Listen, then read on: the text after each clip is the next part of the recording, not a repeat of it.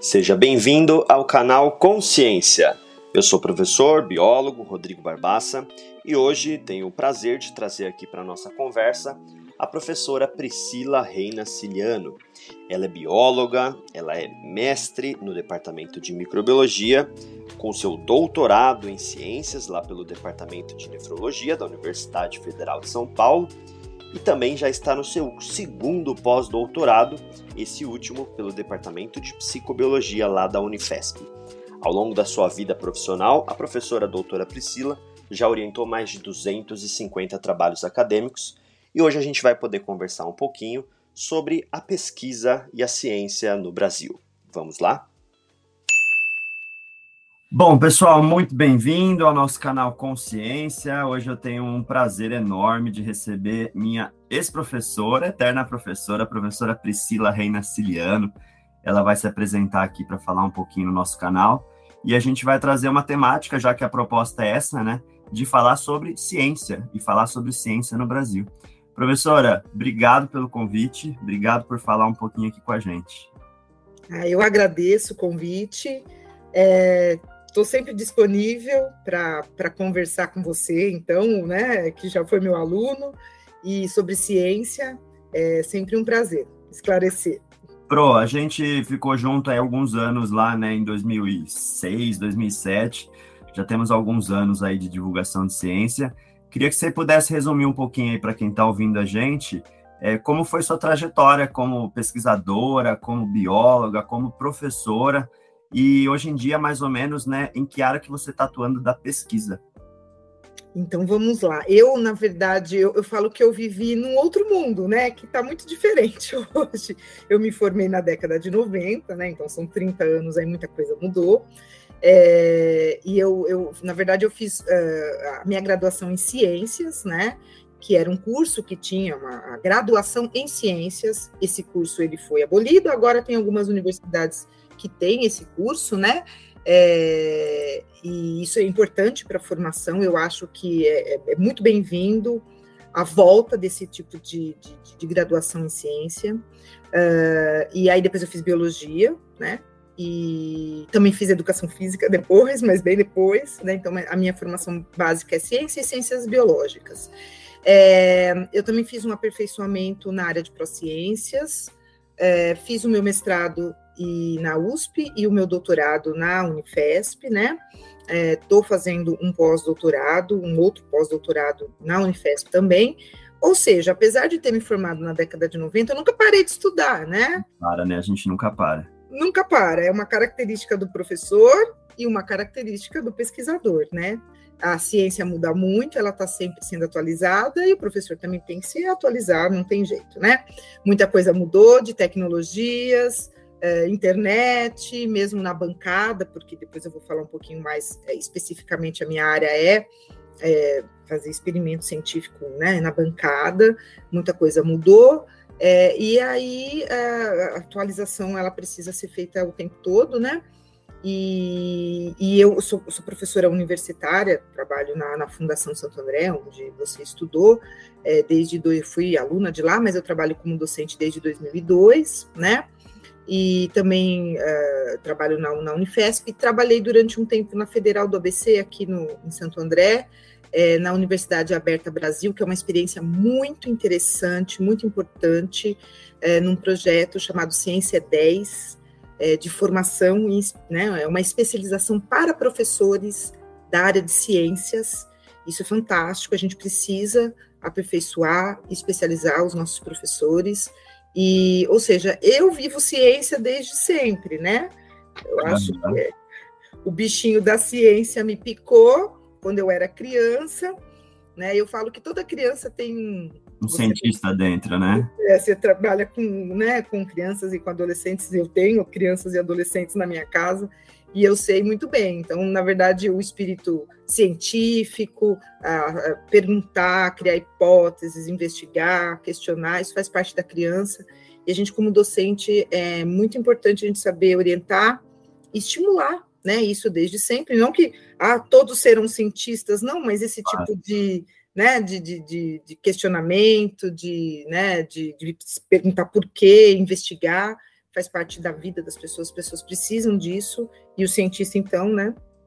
É, eles, os, os, eu tenho muitos ouvintes aqui, né, o pessoal que acompanha o canal Consciência, que ainda são estudantes de ensino fundamental, estudantes de ensino médio, vira outra, eu sempre recebo alguma mensagem aí de gente falando que ah, ouviu alguma coisa e de repente quer seguir carreira, e até um pouco da proposta aqui do canal é de fato não só falar, divulgar a ciência, mas também plantar um pouquinho a semente aí, né, para novos pesquisadores, para que essas áreas não, não entrem no, no esquecimento. E, e, brincando aí sobre a experiência da professora, é, os alunos terminam o ensino médio falando, nossa, acabei. Não acabou, né? Ainda tem das áreas que eles forem seguir, ainda tem muita coisa para fazer pela frente. É, como assim acabou, né? Vamos, né? Teria que estar tá começando agora, é verdade. É. É. Ô, professor, eu queria trazer para a conversa um pouquinho sobre é, um, fora da, sua, da sala de aula, né? Um pouquinho do seu campo de pesquisa mesmo. O que, que você, enquanto pesquisadora, faz? Qual é o seu principal trabalho quanto pesquisadora? Então, é, é, a verdade, na verdade, verdadeira, você sabe, né, que a ciência, apesar de você fazer um mestrado, um doutorado, acabar sempre se especializando, é isso que as pessoas fazem, né? Então, a pessoa se formou em biologia, vai estudar botânica, e vai estudar folha, e vai estudar molécula, a gente sempre se especializa, né? É, é importante a especialização, ao mesmo tempo, a gente também luta por uma integração. Eu falo sempre que a biologia precisa ser mais integrativa. A gente acaba integrando tudo mesmo, né? Uhum. Então, a gente fala assim, ah, é, por exemplo, a minha área, né, minha área de pesquisa, minha área de pesquisa é microbiologia, bacteriologia, é, resposta imunológica, mas obviamente não é só isso, né? A gente trabalha com genética, com bioquímica, com fisiologia, com é, fisiopatologia, porque a gente está falando de infecção bacteriana. Então é impossível não agregar tudo que a gente aprende né, ao longo da, da, da, da, carreira. Mas a minha linha de pesquisa principal é essa, né? Estudos na área de microbiologia, imunologia, envolvendo a genética, a fisiologia humana, porque a gente está falando de doenças, inclusive, né? É, e assim, é, na, na, é, a gente está falando de pesquisa, né? Então, quando a gente fala de pesquisa científica, a gente fala assim, onde, onde é que estão esses pesquisadores, né? Então, por exemplo, no Brasil, é, a gente estava até comentando sobre as bolsas, a gente até vai falar sobre isso daí, né? Esse é um ponto importante aí que saiu essa semana, e acho bem legal comentar, porque pelo menos parece ser um novo, um novo ar aí para o campo da ciência brasileira, né? Pois é, então a gente fala assim, o que, que é essa bolsa, né? Essa bolsa pesquisador, quem que consegue isso daí? É aquele cientista que fica lá no laboratório, porque a gente fala de cientista, a pessoa acha que é aquela pessoa, né? Tipo Albert Einstein, que fica o tempo todo lá no laboratório. Então, na verdade, o cientista, aquele que vai aplicar a ciência, o método científico, vai fazer alguma pesquisa, ele pode ser encontrado no ensino médio, inclusive existe bolsa, né, de iniciação científica para o ensino médio. Então, uhum. do ensino médio, o aluno que está na graduação, que é a iniciação científica da graduação, tem, o, a, o, tem a extensão dentro é, da graduação também. Aí tem a pós-graduação, aí a pessoa vai fazer mestrado, doutorado, pós-doutorado, nessa sequência, né? Então, existe também uh, o cientista que está fazendo mestrado, que está fazendo doutorado, que está fazendo pós-doutorado, ou seja, eu posso ter cientista, né? Desde o ensino médio até um pós-doutor, né? E depois que ele acabou doutorado, pós-doutorado, ele vai ser um pesquisador. Ou seja, tenho vários níveis de pesquisa no Brasil, né? É, claro, cada um com a sua, né, com a sua capacidade naquele, na, na idade da pessoa, na, nas competências que ela tem naquele momento, mas é importante frisar isso, né, que o cientista não é só aquele cara, olha, eu estudei a vida inteira, agora eu vou ficar aqui no laboratório. Não, eu tenho, né, eu tenho, na verdade, uma carreira né, dentro da ciência, né? E, e isso é bastante importante. E para a gente fala fomentar, fomentar é custear, né? A ciência a gente tem as agências de fomento, e essas agências de fomento vão é, e, é, né, fornecer uma bolsa, que todo mundo fala, ah, o que, que é essa bolsa? Então, é, um, é uma, uma bolsa que o estudante recebe no ensino médio, na graduação, na pós-graduação, né, nesses vários níveis que eu falei, para poder custear. Além disso, também tem a reserva técnica, que é um dinheiro para eu comprar material, para comprar reagente. Por exemplo, na minha área, que é microbiologia, né?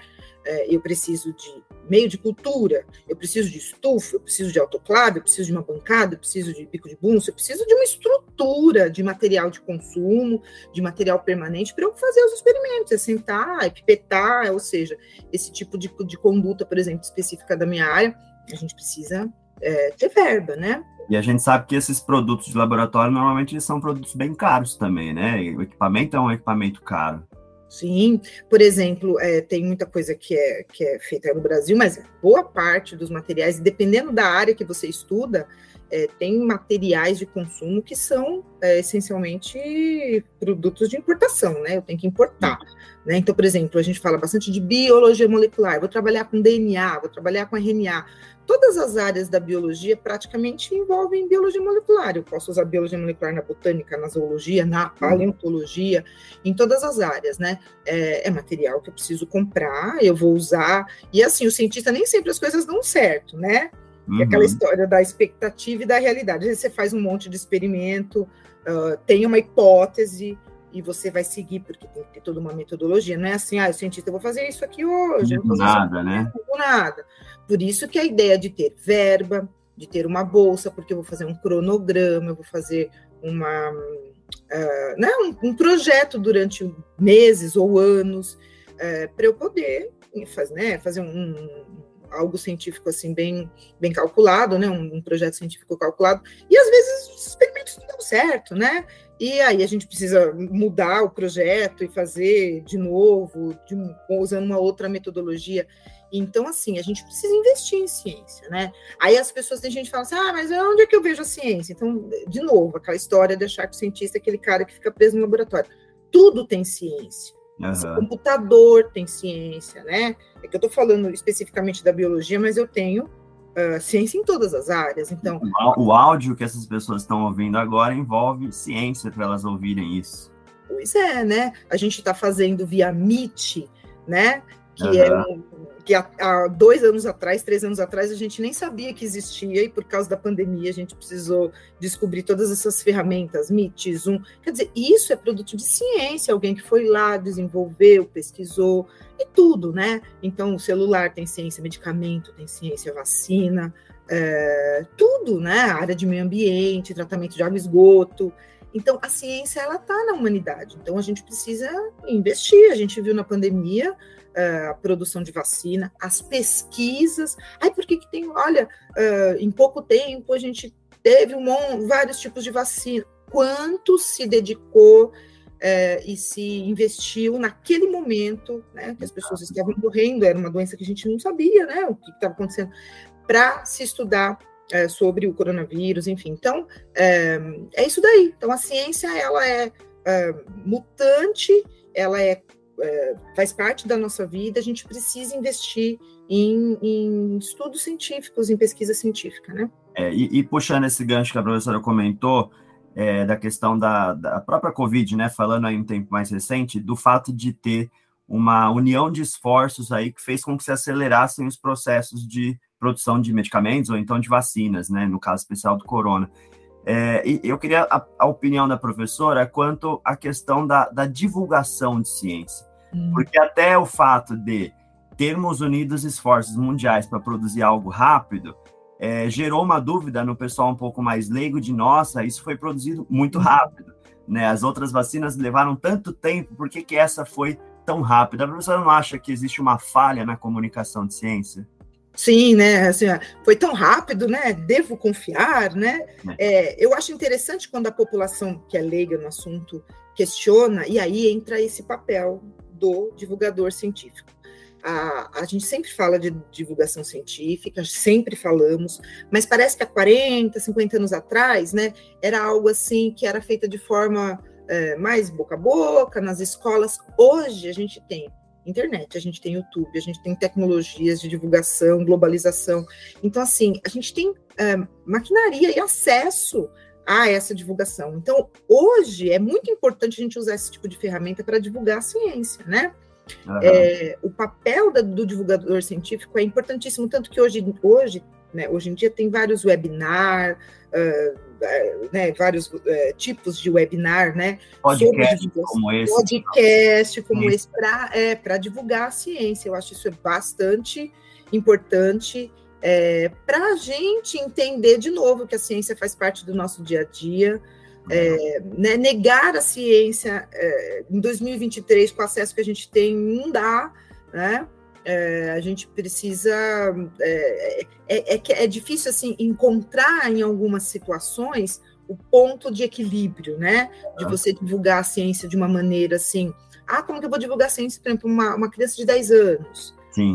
Coisa, como eu vou divulgar a ciência para uma população, uh, sei lá, uh, de mais idade? Como é que eu vou divulgar a ciência uma, uma população que não tem acesso a, a, na internet. Então, a gente tem vários tipos de população, mas, assim, elas é importante, se faz necessária, e, e assim, basicamente, a gente fala assim, né, que o divulgador científico sempre foi o professor, né? É um professor do ensino fundamental, do ensino médio, tanto que a gente sempre, quando dá aula para criança, a gente fala, ah, fala para o pai, para a mãe, olha que a vacina assim que se faz, né? Então, o, o aluno, de vez em quando, fala para o pai, para a mãe, para o avô e para a avó, o que ele aprende sobre ciência. Então, a divulgação sempre foi assim, né? É, meio que trabalho de formiguinha, né? Mas eu acho que a gente tem que abranger mais, né? É.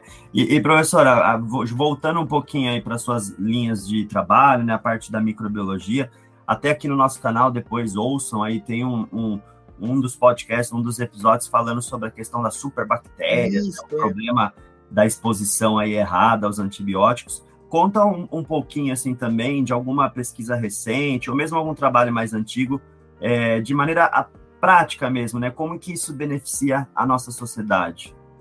Então, é, a, a minha área é a bacteriologia, apesar que a microbiologia ela envolve estudo também de vírus, né?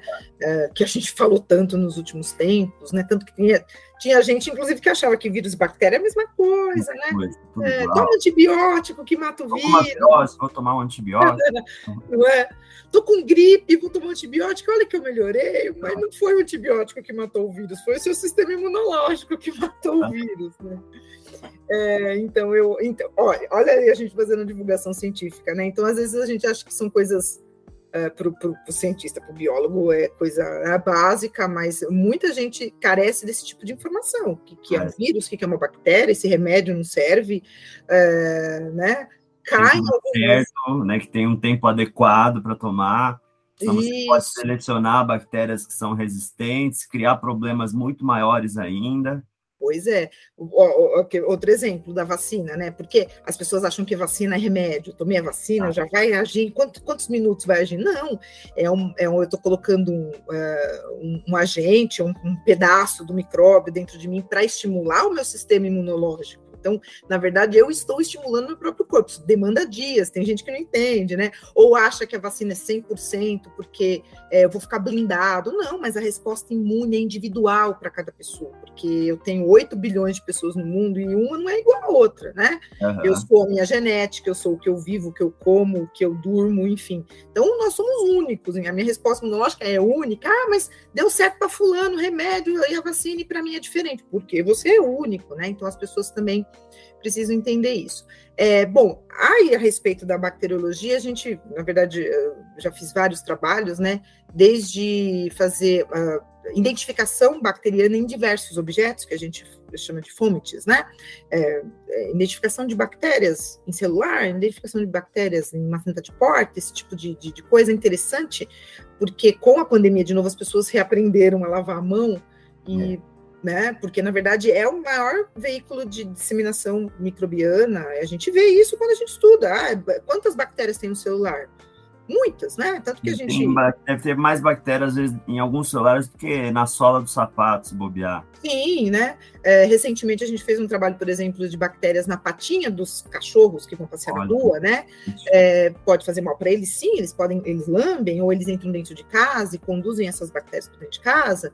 É, então, esse tipo de análise e identificação microbiológica é bastante importante para a gente entender que os lugares estão contaminados. Obviamente, existem bactérias ambientais, bactérias normais, bactérias da nossa microbiota, mas existem bactérias patogênicas, né? Então, por exemplo, eu trazendo para dentro da minha casa uma bactéria uh, que tem um potencial patogênico, pode ser que uma pessoa que tem mais suscetibilidade imunológica fique doente, né?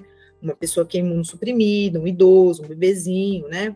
Enfim, então esse tipo de, de, de, trabalho a gente faz bastante. A análise de contaminação de água, isso também é muito importante, porque a água é fundamental para a vida, né, das pessoas, dos animais, e a contaminação é frequente, é comum, apesar do tratamento de água é, esgoto ser muito bom, não é todo mundo que tem tratamento de água e esgoto, né? É, e... Se for falar a nível de Brasil, quase que metade da população do Brasil não tem um acesso à água e esgoto tratado adequado, né? Exatamente, né? Então, por exemplo, contaminação de água de mar, né?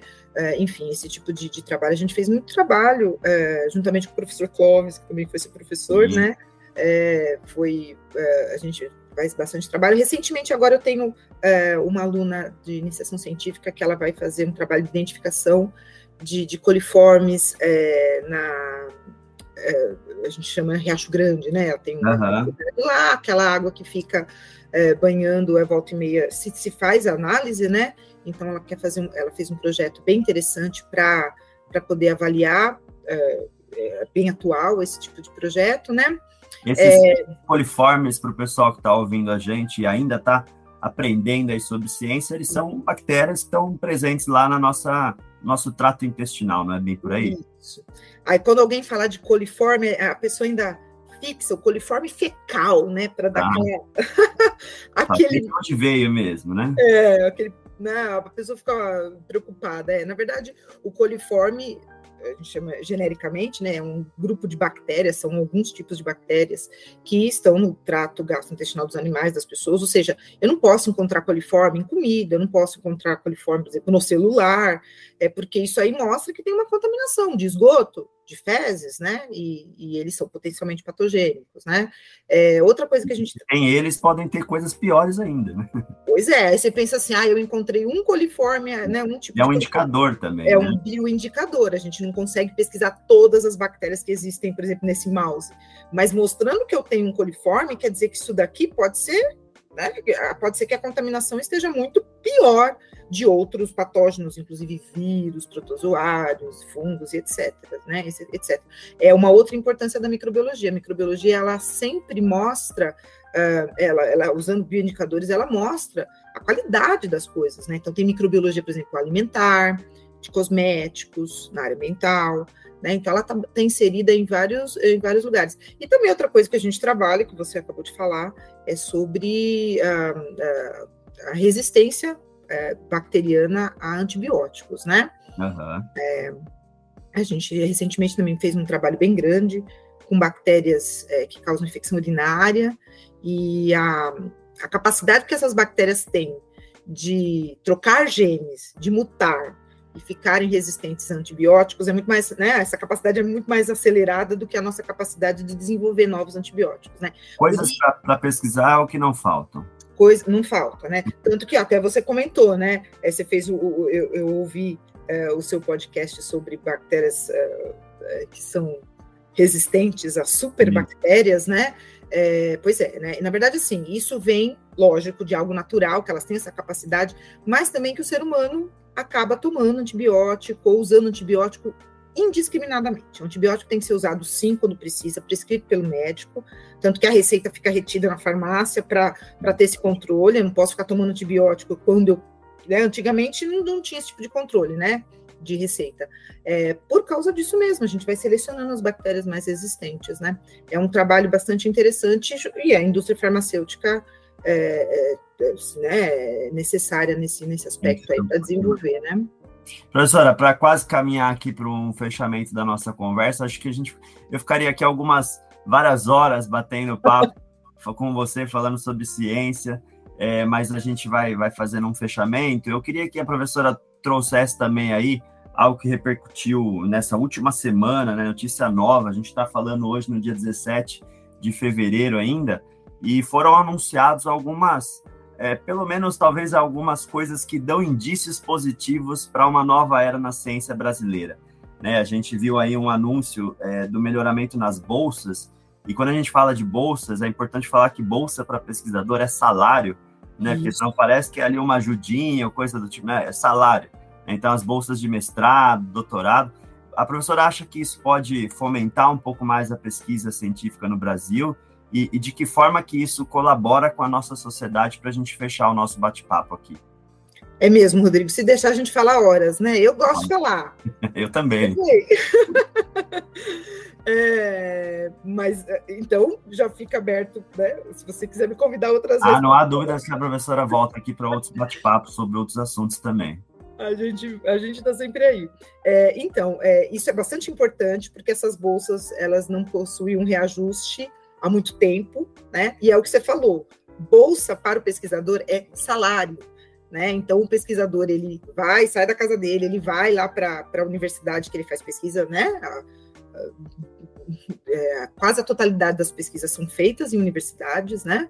E aí eu vou lá na universidade, eu me desloco, eu fico lá o dia inteiro, eu fico pesquisando, é o que eu falei para vocês, por exemplo, na minha área, eu tenho que sentar lá na bancada, eu tenho que pegar os reagentes, fazer o teste, vou lá na, vou coletar água, às vezes eu preciso fazer uma coleta não sei aonde, eu vou lá, eu preciso comer, eu preciso fazer os testes, eu preciso ver, é, pesquisador não tem sábado, não tem domingo, por exemplo, ah, a bactéria vai crescer e vai calhar no sábado, eu tenho que ir lá. Vai parar os trabalhos no final de semana, é, quem trabalha com zoologia, quem trabalha com botânica, né? Eu estou puxando a sardinha para o meu lado, mas ah. todas as áreas são assim, né? Então, é o que você falou, é um salário, e aí vem inflação e tal, e isso não era reajustado há muito tempo, né?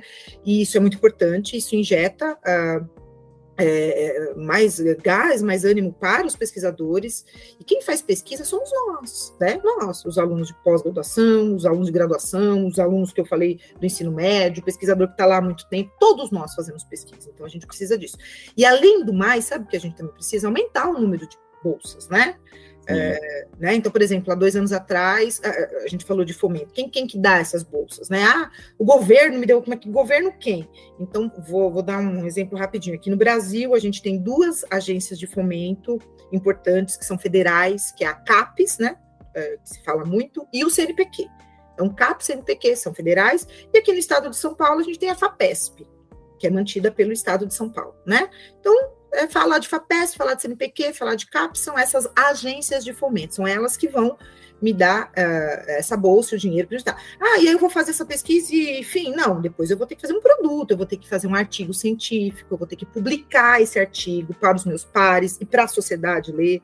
Então, quando vocês leem assim, ah, achamos superbactérias no lago, não sei aonde, quem fez aquela pesquisa? Foi um cientista que recebeu o verbo, foi lá, sentou, fez, publicou e agora toda a sociedade sabe o que acontece, como tem que ser tratada a água, é, o que, que, vai acontecer, né? Então, sempre gera um produto. Para publicar também tem que pagar, né? Não é falar, ah, eu vou publicar onde? Vou, que revista? Revista científica, é, tem um custo de publicação, então, assim, precisa investir dinheiro, não, não adianta, né? É, pesquisa científica séria se publica em revista científica, não no WhatsApp, ou no Facebook. Exatamente. Então eu tenho que ir lá numa plataforma onde tem artigos científicos, PubMed, é, periódicos CAP, Cielo, lá tem as revistas científicas, lá o cientista, uma pessoa alocada numa universidade foi lá, ficou anos se dedicando, fez pesquisa, igual eu fiz meu mestrado, meu doutorado, no meu pós-doc fui lá, igual os meus alunos fazem na iniciação científica, publicamos, aquilo foi, é, é, aquilo é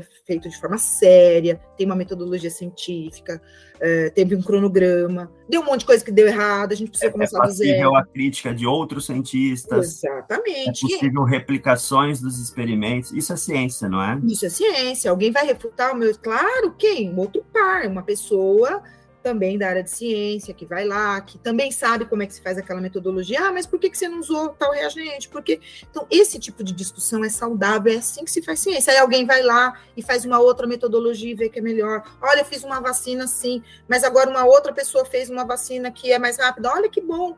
Assim, a gente vai. Eu falo que a ciência é o seguinte: alguém constrói um degrau, aí o outro vai lá constrói outro degrau, e todos nós vamos subindo e construindo degraus para outras pessoas virem depois, né? Então é assim. Até um momento em algum momento, de repente, chegar uma nova evidência e a gente rever tudo que foi feito, mas para aquele período, pelo menos, dado as condições atuais, a tecnologia atual, era o que podia se ter de conhecimento, não é? Exatamente. Por exemplo, eu defendi o meu doutorado em 2009. É? Eu usei as metodologias que eu tinha, reagente que eu tinha, tecnologia que eu tinha, equipamento que eu tinha em 2009, né? Pode ser que hoje algumas coisas, ah, pode ser não, melhoraram, por exemplo, de biologia molecular.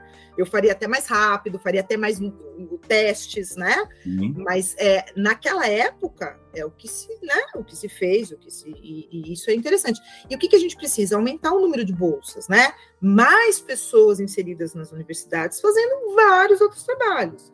Então, por exemplo, eu quero fazer um trabalho de uma bactéria para ver se aquela bactéria é resistente a antibiótico, mas eu tenho milhares de bactérias. Quem que vai tocar isso? Então, eu preciso ter outros alunos de mestrado, de doutorado, de iniciação científica é, trabalhando para a gente poder produzir, né? E para isso eu preciso que aumentar a oferta, é, o número de bolsas e o valor, desculpa, dessas bolsas, né? É, porque é o que você falou, é um é um trabalho e precisa ser remunerado, né? É, eu, eu costumo até brincar com os meus alunos, né? Eles acham às vezes a frase um pouco forte, mas eu falo que a, a, a pesquisa, a ciência, ela não está nem aí para sua opinião, né? A, a, não é assim, ah, mas eu vi esse, mas eu acho que este remédio, eu acho que esta vacina não funciona, né? Tá bom, você pode achar isso, é o seu direito, mas a ciência não acha dessa forma. É, tem, é, é, tem aquele meme famoso, né? ciência não se refuta com a sua opinião, né? Exato, exato. É, ou se não tem aluno meu que brinca, olha, porque o amigo do vizinho, da prima do meu amigo, falou que com ele esse remédio não funcionou. Aí, aí a gente costuma brincar, né? Ah, então nós vamos destruir todas as evidências científicas porque não funcionou com uma pessoa. Exato. Outra coisa, as pessoas precisam entender que ciência não se faz com uma, né? Um, uma, um, a gente fala uma, uma amostra é um número, isso inclusive é estudado com a bioestatística. Quantas pessoas eu vou estudar? Quantas amostras? Quantos testes eu preciso fazer? É um? Dois? Mil? Quantos? A gente faz uma, uma, uma análise estatística para isso. E, de novo, para isso a gente precisa estudar. A gente precisa ter software, por exemplo, estatístico para poder fazer cálculo, né? É, não é aleatoriamente, ah, vou pegar duas, três pessoas e vou testar, vou ver se dá certo. Não. A, a, a pesquisa científica precisa ter uma metodologia, né? Sim. E, e é isso daí. Aí, aí então, é, então, de novo, a gente reforça. Por isso que é importante divulgação científica. Como isso que você está fazendo aqui no podcast é maravilhoso.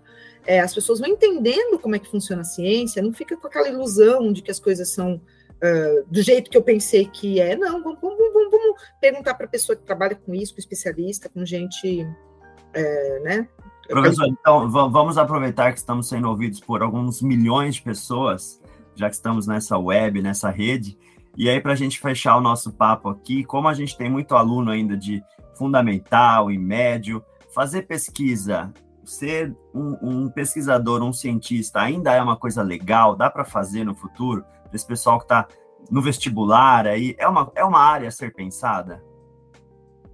É, sim, eu, eu costumo falar com meus alunos, é, ninguém faz ciência para ficar milionário, né? Nem vira Mas... professor para ser milionário. É, também não. Mas eu nunca vi nenhum cientista é, que fizesse o seu trabalho sem gostar. Né? Então tem também um outro meme que fala assim: ah, coisas que o cientista não quer que você saiba. Mentira, todo cientista quer que você saiba o que ele está fazendo, né? Então, é, eu, todos os e olha que eu estou nesse ramo há muito tempo, né? É, o cientista sempre coloca, lógico, metodologia, tudo isso que a gente falou de técnica, de seriedade, mas ele também coloca muita uh, dedicação, paixão, amor, né? Então eu vejo assim que todo cientista, apesar das dificuldades, sempre faz o que gosta. Né? Às vezes ele muda o ramo, ele vai para outro lugar, né? Ah, eu estava trabalhando com isso, agora vou trabalhar com tal outra coisa. É, mas, é, de novo, o bichinho da ciência morde a pessoa e ela, e ela fica, né? Fazendo, produzindo ciência é, com alegria, né? Com gosto, isso é, isso é importante. A gente está falando de algo que eu estou fazendo para a vida, né? E a é. prova de que gostamos do que fazemos é esse nosso bate-papo aqui, não é, professora? Pois é. E não desistir, né? Porque, por exemplo, apesar da gente né, não tinha muita bolsa, as bolsas são pequenas, né? Um do valor, é, ou, a gente está sempre aí fazendo divulgação, dando aula, né? Todo professor de ciências de biologia é, é um semeador, né? Então, e, e isso é um trabalho fundamental para que novas gerações venham e continuem fazendo a ciência, né? Olha, então eu queria agradecer, professora Priscila, por ter disposto aí o seu tempo para bater um, bate, um bate-papo aqui com a gente, trazer luz sobre essas questões aí que a gente falou sobre microbiologia, sobre bolsas, sobre pesquisa e também sobre a vida, né? Porque biologia, que é a nossa área aí, estuda a vida, afinal. Pois é, a gente estuda a vida. E eu sempre falo para os meus alunos, né? O biólogo, né? Falando da nossa profissão, né? É, é, como o Darwin falava isso, né? Que amar todas as formas de vida é algo bem nobre, né?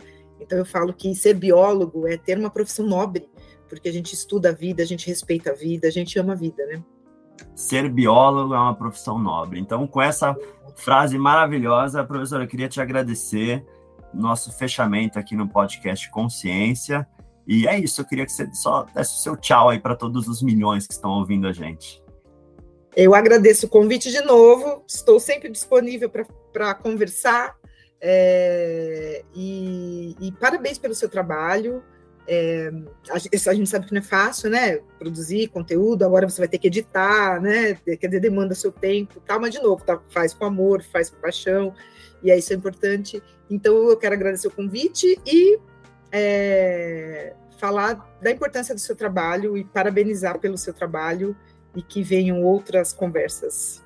Virão, virão certamente outros convites estarão apostos aí.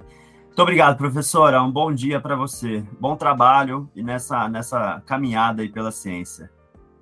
Obrigada, Rodrigo. Um abraço. Um abraço. Se você chegou até aqui, o meu muito obrigado por acompanhar esse episódio do canal Consciência. Curta a nossa página no Instagram, é só procurar Consciência RB. Favorite aí no seu tocador de aplicativos o nosso podcast, assim você fica sabendo dos últimos episódios. Um forte abraço para você e até o nosso próximo episódio.